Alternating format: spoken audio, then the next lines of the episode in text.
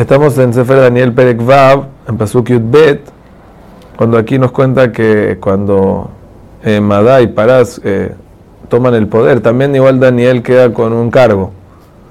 Es increíble cómo Hashem, con las Gajá Pratit que no tiene en el Galut, lo vuelve a poner a él de encargado, aunque era encargado en el gobierno de otro rey, lo ponen también de vuelta.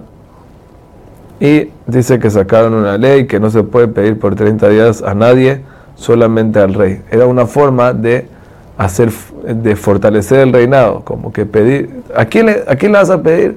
Solamente al rey eh, Dariabesh, para decir que él es el único que puede dar y todo. Esto también es un mensaje para nosotros. Cuando una persona reza y le pide a Hashem, con eso lo está coronando a Hashem también. ¿Sí? Una vez puede pensar que los pedidos que uno pide son eh, para, para uno mismo, para conveniencia y porque uno necesita. Es verdad, pero con eso atamam lijoto, con eso estás coronando a Hashem. Por eso ellos no querían, ellos querían que nadie le pida nada a, a, otro más que al rey. Y esa era la idea. Y igual a Daniel no le importa, aunque sabía, como dice en Pasuk Alef, entró a su casa, eh, abrió las ventanas y rezó frente a Jerusalén tres veces por día.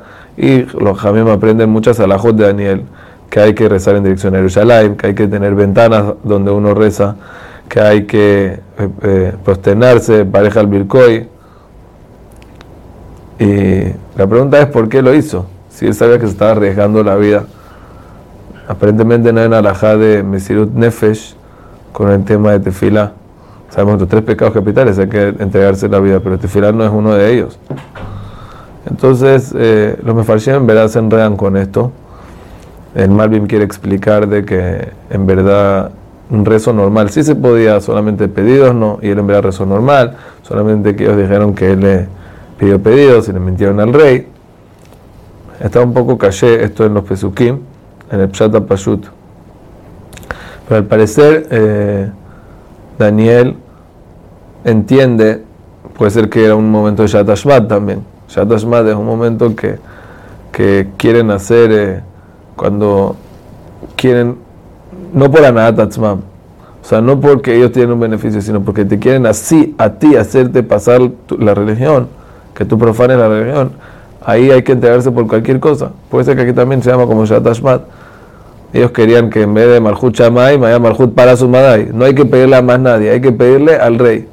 Y él dice, no, de vuelta, otro Nisayón, otro desafío. ¿Lo paso o no lo paso? Dice Daniel, yo me entrego. La fila para mí es lo más importante, es mi conexión con Hashem. No hay Betamikdash, no hay Korbanot. ¿Cuál es mi conexión tres veces por día? La tefila. Y en verdad el rey no lo quería matar.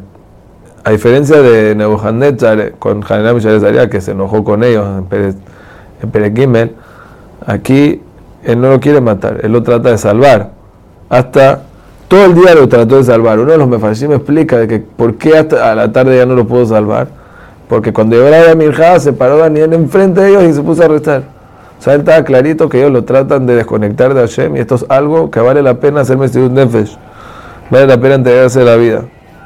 No estoy diciendo una alajá, no sé cómo es alágicamente, quizás porque ya Tashmat como dije antes, pero de todos modos, esa es la idea, ese es el mensaje que nos tenemos que llevar de la importancia de la tefila.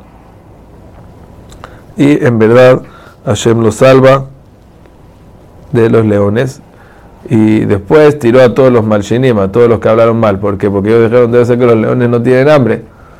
Entonces ahí los tiró a todos y se dieron cuenta que si tenían hambre, se los comieron a todos y fue un milagro que pasó.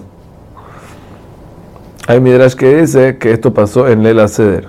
Es importante saberlo, de que una de las cosas que pasaron en Lela Seder fue también la salvación de Daniel del Gobarayot de los leones.